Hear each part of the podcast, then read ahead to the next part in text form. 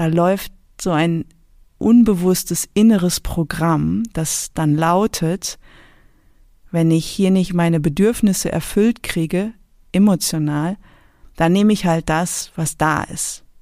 Geld, Essen, was auch immer kompensiert wird an diesen Leerstellen. Dann wird Geld zur Kompensation und ich passe mich einfach an und bin damit abhängig, weil ich die Beziehung sichere. Hey, schön, dass du da bist hier im Podcast People for Now. Ich bin Maren Heidemann. Du hörst Folge 3 Geld, Macht, Abhängigkeiten, mein Weg raus.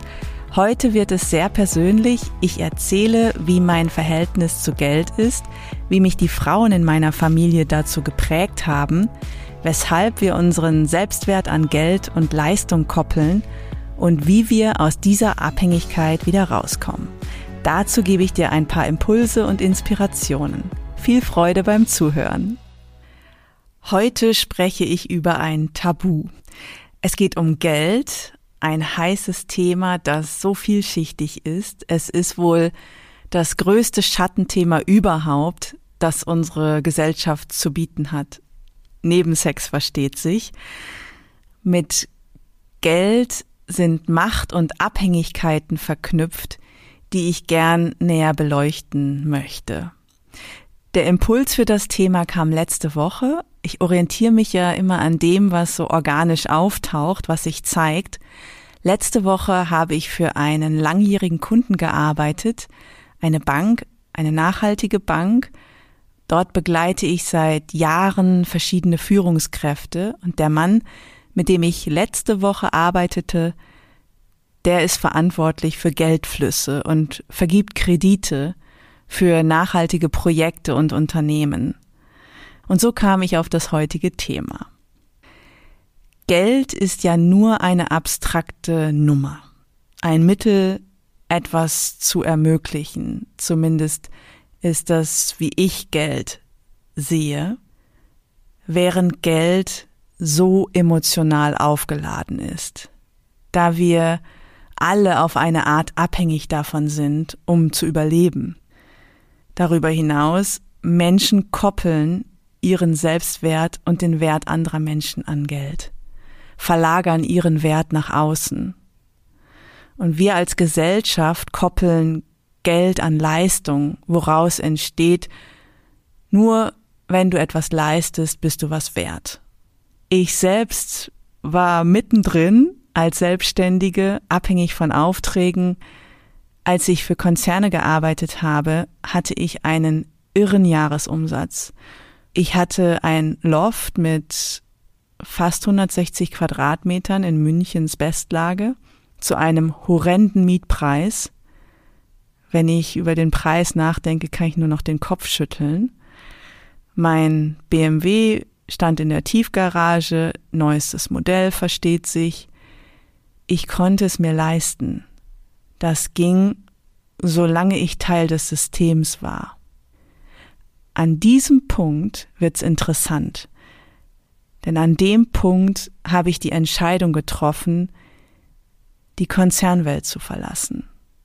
Damit habe ich drei Verwicklungen gelöst, die mir erst im Nachhinein wirklich klar geworden sind. Erstens den Verrat an mir selbst und an meinen Werten. Zweitens, die Manipulation durch die gesellschaftliche Konditionierung. Drittens, die Loyalität zu meiner Ursprungsfamilie. Dazu später mehr. Ich habe meine Verträge in Konzernen gekündigt und mein gesamtes Leben daraufhin dekonstruiert. Meine Entscheidungen hatten logischerweise massive wirtschaftliche Konsequenzen. Ich habe das Loft gekündigt, ohne eine neue Wohnung zu haben, ganz bewusst. Ich wollte frei sein und schauen, wohin mich mein innerer Impuls führt. Ich habe mein Auto weggegeben, viel verschenkt, gespendet, verkauft, tagelang Unterlagen sortiert, geschreddert, ich war täglich im Wertstoffhof, hab entsorgt, was mir zu viel erschien. Das, was ich noch hatte, einige Möbel, habe ich eingelagert. Und wie gesagt, von dort habe ich dann geschaut, wo mich das Leben hinführt. Von außen erschien dieser Schritt mutig, auch etwas verrückt, zugegebenermaßen, denn ich hatte doch alles. Scheinbar. Für mich war es so wichtig, das Getöse im Außen, diese ganzen aufgeblasenen Konstrukte von mir, leiser werden zu lassen, um nach innen gehen zu können. Hatte ich Angst, kein Geld mehr zu haben? Hm. Im Mangel zu leben? Aus der Gesellschaft rauszufallen? Nicht mehr zugehörig zu sein?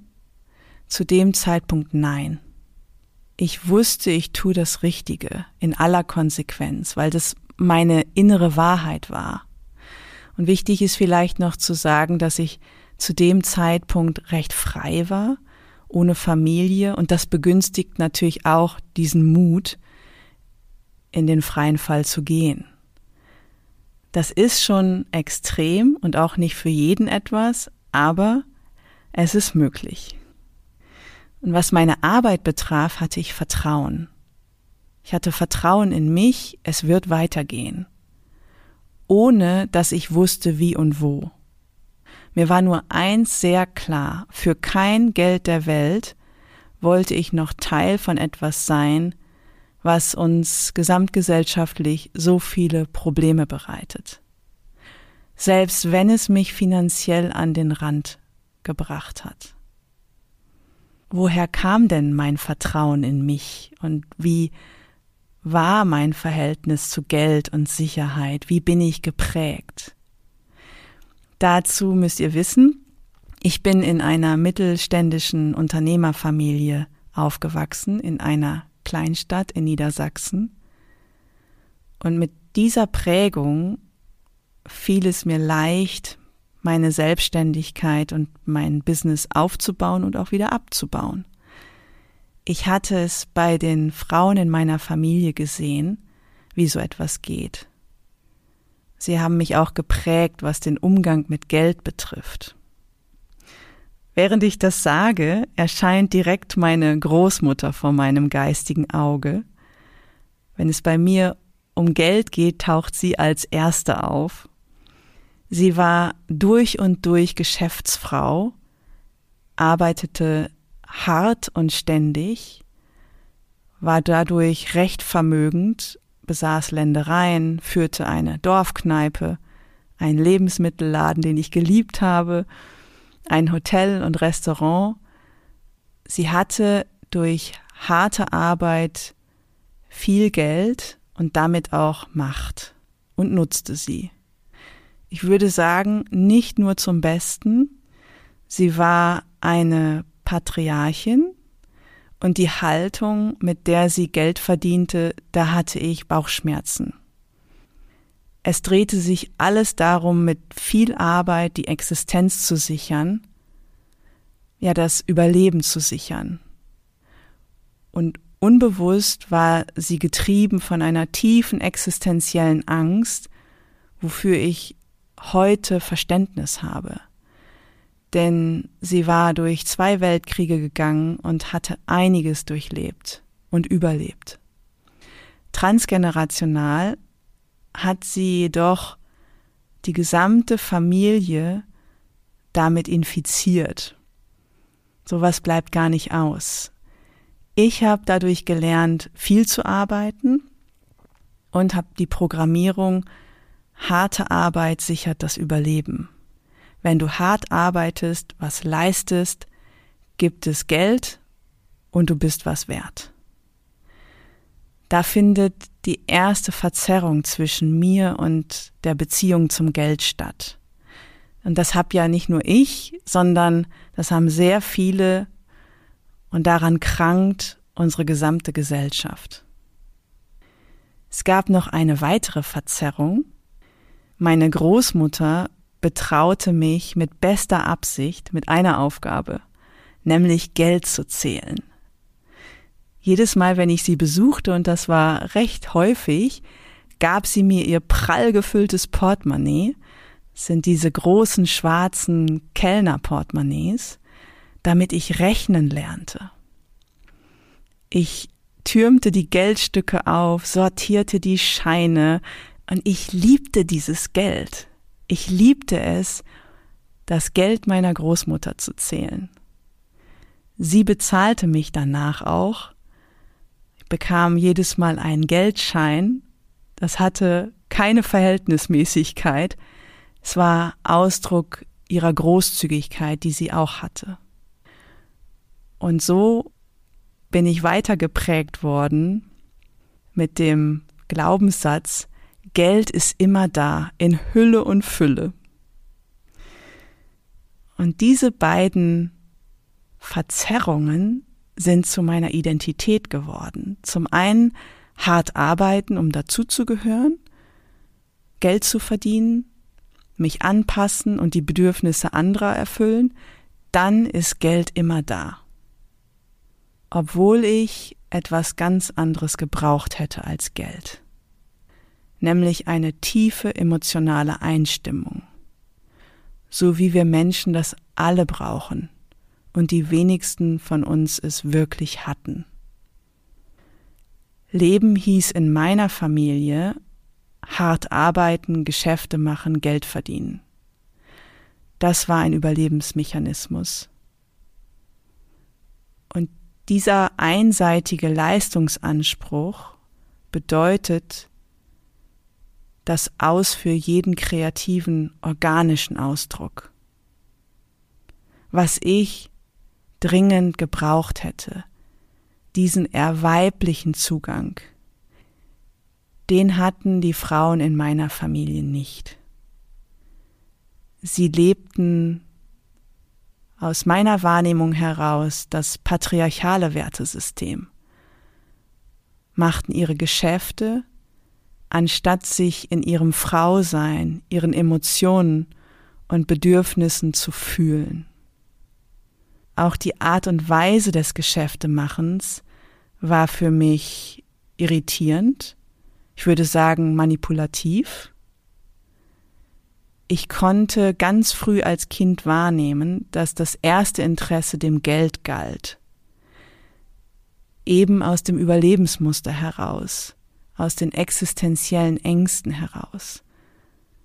Und mein Wertesystem schlug damals schon Alarm. Ich konnte sehen, dass da was nicht ganz stimmt, aber hatte nur diese Vorbilder. Und so habe ich das übernommen.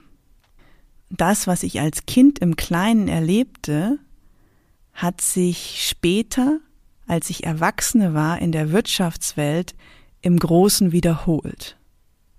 Es hat sich mir im Konzern noch einmal in aller Deutlichkeit präsentiert, in welchen Überlebensmustern Menschen sein können, aus welcher inneren Not heraus sie handeln, in Führung gehen, Geschäfte machen, ohne dass es ihnen bewusst ist.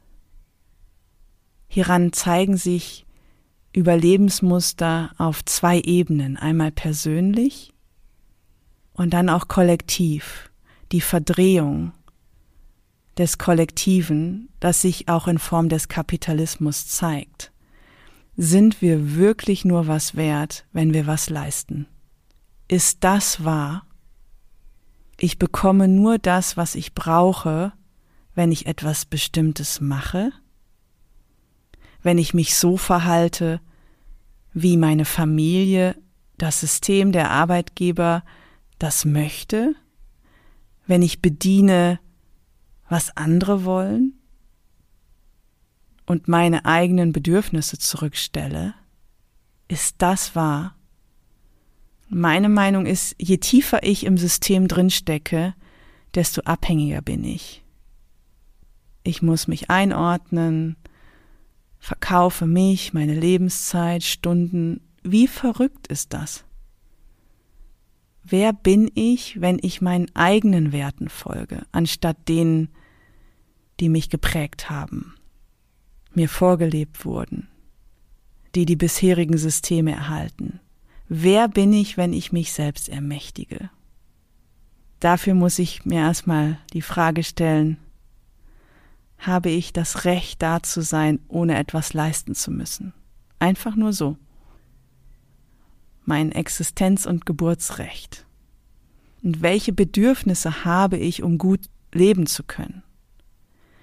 Die meisten wissen das nicht, weil sie selbst ganz früh einen Mangel erlebt haben und die emotionale Einstimmung fehlte, so wie das bei mir war. Da war niemand, der auf einer tieferen Ebene auf mich zugegangen wäre. Es war eher so, dass meine Emotionen und Bedürfnisse abgewertet worden sind. Das passte einfach nicht ins Konzept. Am Ende fehlen die Antennen für sich selbst und für die eigenen Bedürfnisse. Was Folgen hat. Da läuft so ein unbewusstes inneres Programm, das dann lautet, ich werde mich hier nicht weiter nach Einstimmung sehnen oder etwas oder jemanden in meiner Nähe haben wollen, was emotional sowieso nicht da ist. Wenn ich hier nicht meine Bedürfnisse erfüllt kriege, emotional, dann nehme ich halt das, was da ist. Geld, Essen, was auch immer kompensiert wird an diesen Leerstellen. Dann wird Geld zur Kompensation und ich passe mich einfach an und bin damit abhängig, weil ich die Beziehung sichere. Das machen Kinder so. Und darunter liegt der emotionale Mangel und ein fehlender Selbstwert, der plötzlich an Geld gekoppelt ist.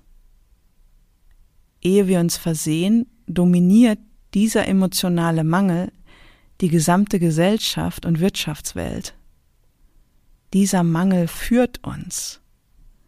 Der Mangel sitzt überall in Führungspositionen und formt sich ganz unterschiedlich aus. Es gibt Menschen, die gierig sind, die ihren Wert ins Geld verlagern, externalisieren, weil ihre Ängste und Nöte so groß sind und es ist total unbewusst.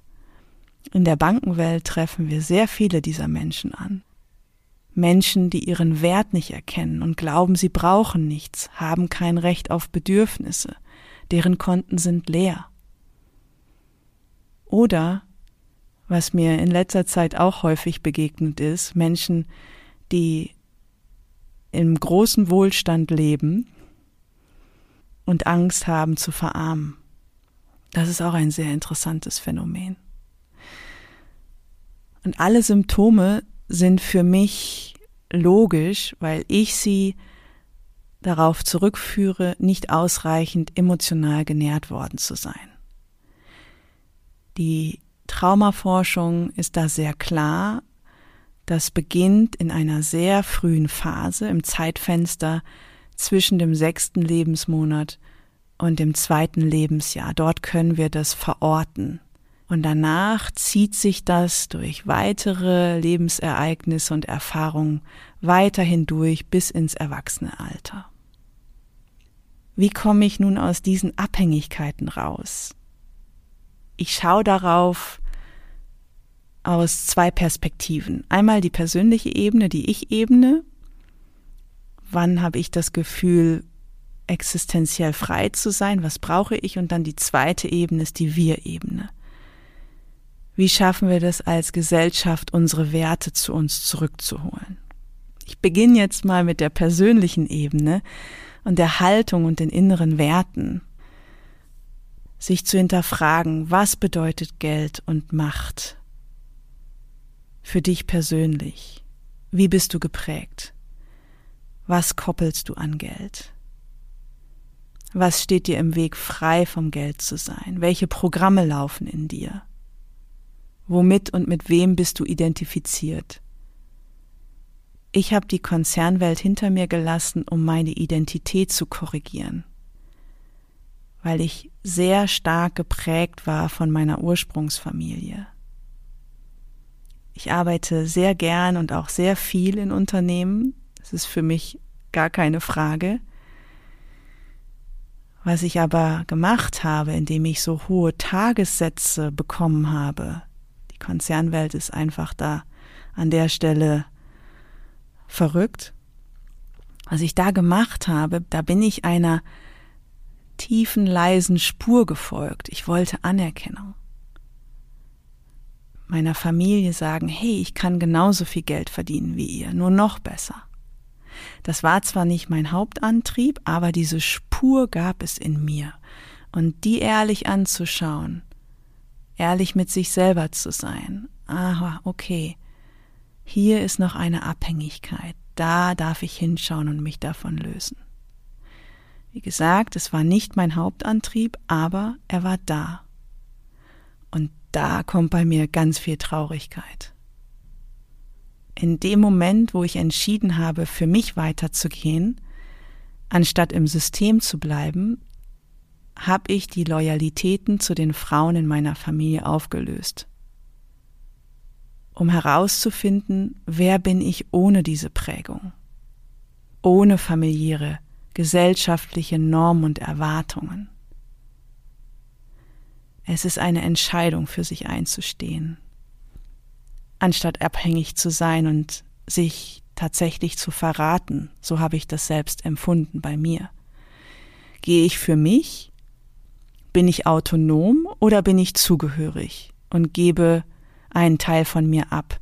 In dieser Spannung befinden wir uns als Menschen die ganze Zeit. Autonomie oder zugehörig sein. Die meisten hängen im Zugehörigsein fest so funktioniert auch unsere Gesellschaft. Und da sind die Verwicklungen und Abhängigkeiten. Ich entscheide mich ja jeden Tag neu, mit welcher Haltung ich im Leben bin, wo ich mein Geld verdiene und wo ich es hingebe. Damit nehme ich Einfluss und ich habe Macht, Geld im Kreis fließen zu lassen. Und wenn ich da Ausreden höre, die dazu da sind, in der Komfortzone zu bleiben, ich akzeptiere die nicht mehr. Es gibt Wege. Es geht darum, nach innen zu schauen und für sich einen stimmigen Weg zu finden. Wie und wo investiere ich? Gehe ich zu Lidl oder im Bioladen einkaufen? Kann ich mir das leisten? Will ich mir das leisten? Was ist mein Bedürfnis? Was bin ich mir selbst wert? Investiere ich in Aktien? Wenn ja, in welche? Fonds, Immobilien, Edelmetalle, Sachwerte, Kryptos, beteilige ich mich an Unternehmen oder im Crowdfunding? Investiere ich in andere Menschen, weil ich ihr Potenzial sehe? Oder denke ich den ganzen Tag nur daran, wie ich für mich mein Geld vermehren und sichern kann? Aus Angst und Not, anstatt miteinander was möglich zu machen. Das gilt es für mich zu erforschen. Die eigenen Emotionen zu erkennen und auch die Bedürfnisse zu entdecken. Etwas Neues zuzulassen, Erfüllung und Expansion im Innen zuzulassen. Das ist ein ganz langer Entwicklungsprozess, zumindest für mich gewesen. Aus der Traumaforschung wissen wir auch, den Selbstwert aufzubauen, der an Geld gekoppelt ist, das geht nicht. Auch wenn da gerade so viele Methoden angeboten werden, das redet man den Menschen gerne ein. Wir können aber den Selbstwert nicht wirklich aufbauen. Was wir können, ist ihn untergraben, indem wir andere Menschen abwerten bzw. im Mangel halten.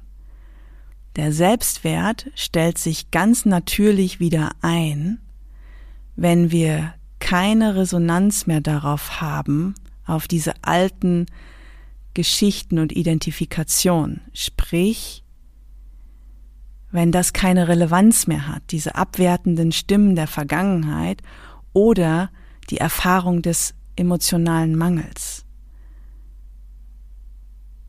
An dem Punkt geht es um Selbstermächtigung, raus aus alten Verwicklungen. Und das ist ein tief individueller Prozess. Und nun lege ich den Fokus auf die Wir-Ebene. Wie schaffen wir es als Gesellschaft, unsere Werte zu uns zurückzuholen, das Geld von Leistung zu entkoppeln? Hier inspiriert mich als allererster Götz Werner, der DM-Gründer, den ich sehr geschätzt habe. Er ist im Februar gestorben. Er war ein großartiger Unternehmer, Visionär, Impulsgeber, der ein Erbe hinterlassen hat, auf dem wir aufbauen können. Und ich werde die Begegnung mit ihm nie vergessen. Wir hatten in Berlin ein intensives Gespräch zu seiner Idee des bedingungslosen Grundeinkommens. Und seine Haltung hat mich so fasziniert. Wir alle haben das Recht auf ein gutes Leben. Das Einkommen ist die Grundlage zum Leben. Wir leben, um produktive Arbeit leisten zu können und nicht umgekehrt. Wir müssen nicht leisten, um zu leben, sondern wir leben, um zu leisten. Das ist ein so fundamentaler Paradigmenwechsel. Die Idee des bedingungslosen Grundeinkommens unterstützt genau diesen Wechsel. Ich gebe dir Geld bedingungslos, um Mensch zu sein. Und von dort aus arbeitest du, um dir deiner sozialen Wirksamkeit bewusst zu werden, dich zu entwickeln. Die Arbeit formt dich, beziehungsweise legt wieder frei, wer du bist. Und mit dieser Haltung zu wirtschaften, das ist für mich Zukunftsmusik. Deswegen befürworte ich auch die Einführung eines bedingungslosen Grundeinkommens, so wie es Götz Werner angelegt hat.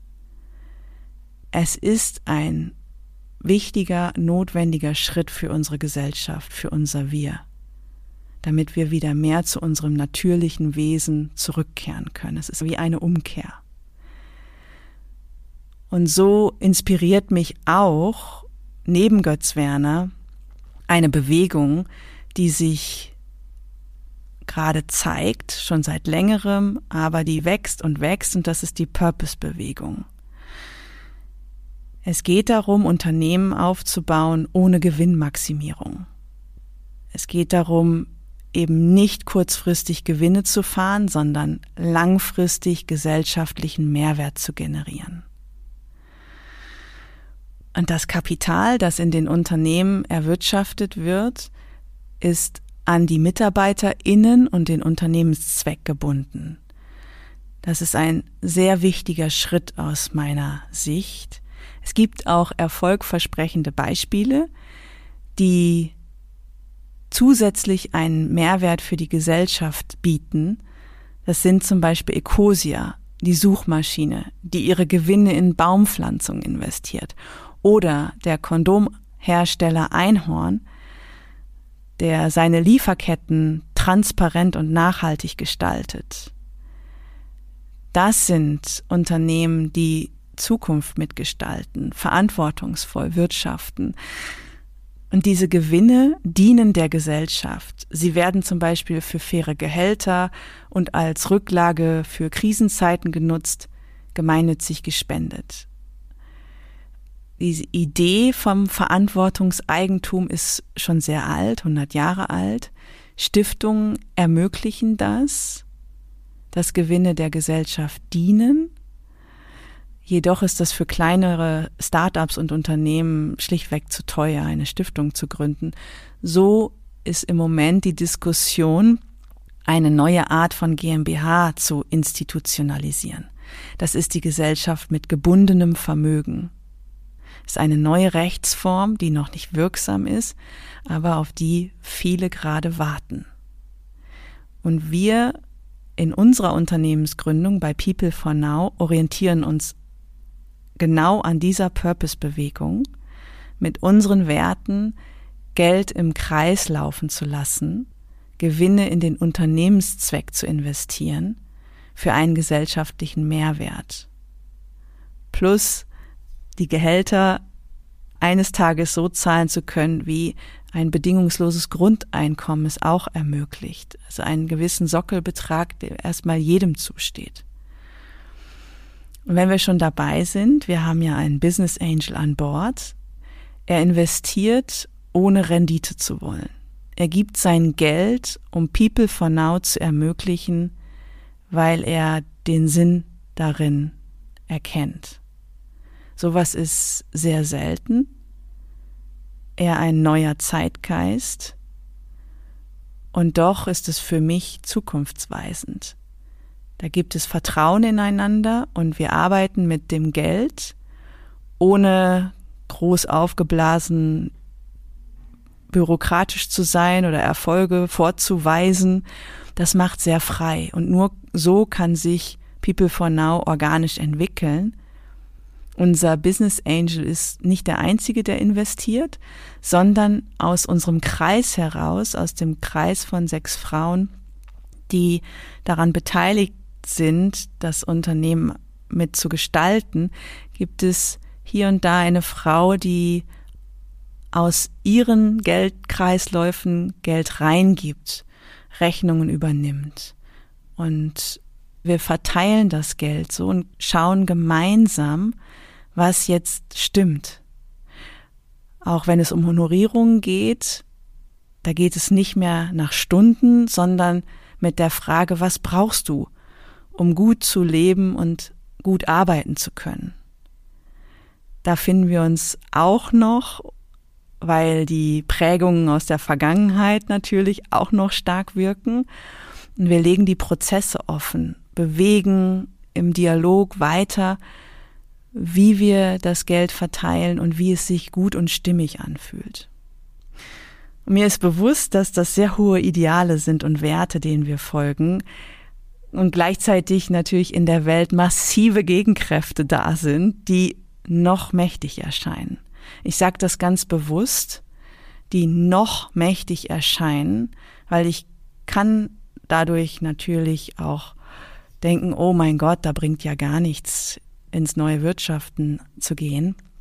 Für mich sind diese ganzen großen Konstrukte auf Mangel und Sand gebaut wohl wissend, es passiert gerade ein, eine riesige Bewegung, geschieht gerade, es werden neue Finanzarchitekturen aufgesetzt weltweit. Es gibt einen globalen Währungskrieg, Wettrüsten, wo die Macht ist. Die Spielregeln des neuen Geldsystems bestimmt im Moment China, weil China einen technologischen Vorsprung hat. Da geht es um die Einführung von digitalem Geld. Digitales Geld ist Geld an das Werteeinheiten, Eigenschaften geknüpft sind, sprich hier hast du dein digitales Geld, du kannst dafür x Karotten kaufen, aber nur bis zum 30. Juni. China experimentiert damit, es gibt Feldversuche und das hat natürlich viel mit Kontrolle und Macht zu tun. Gleichzeitig sinkt die Macht der Banken. Es gibt erste Bewegungen, die dezentrale und staatlicherseits nicht regulierbare Bewegung der Blockchain-Technologie, die über den ganzen Globus verteilt ist. Da geht es um Unabhängigkeit und dass der Markt reguliert. Bei aller Kritik die Haltung, die beim Entwickeln dahinter stand, halte ich für sehr wegweisend. Was die Menschen wiederum mittlerweile aus der Blockchain-Technologie gemacht haben, zeigt wieder viel Pathologie auf. Und dann gibt es Nischen, wo Frauen die Blockchain-Technologie nutzen für Communities, um Crowdfunding wiederum aufzusetzen, was dann in verschiedene Klimaprojekte läuft. Das ist interessant. Wie wird diese Technologie künftig eingesetzt? Ich bin nicht so tief drin, aber ich habe meine Aufmerksamkeit dort. Ich setze mich mit diesen Entwicklungen auseinander. Das im Auge zu halten, darum geht es mir. Persönlich im Umgang mit Geld und mit meinen Werten und kollektiv, wie wir Gesellschaft neu gestalten wollen. Frei von Verzerrung, emotionalem Mangel, und Abhängigkeiten. Wofür entscheidest du dich? Wie kommt das Geld zu dir? Wie setzt du dein Geld ein? An welchen Geldkreisläufen beteiligst du dich? Wie nutzt du deine Macht? Das war's schon wieder für heute. Schön, dass du eingeschaltet hast und mit mir Zeit verbracht hast. Wenn du Impulse und Inspiration bekommen hast und es dich interessiert, wie es hier weitergeht, nächste Woche Mittwoch erscheint eine neue Folge. Mehr Informationen über People for Now findest du unter peoplefornow.com. Lass uns in Verbindung bleiben und die Welt gemeinsam wandeln. Es fängt bei dir an.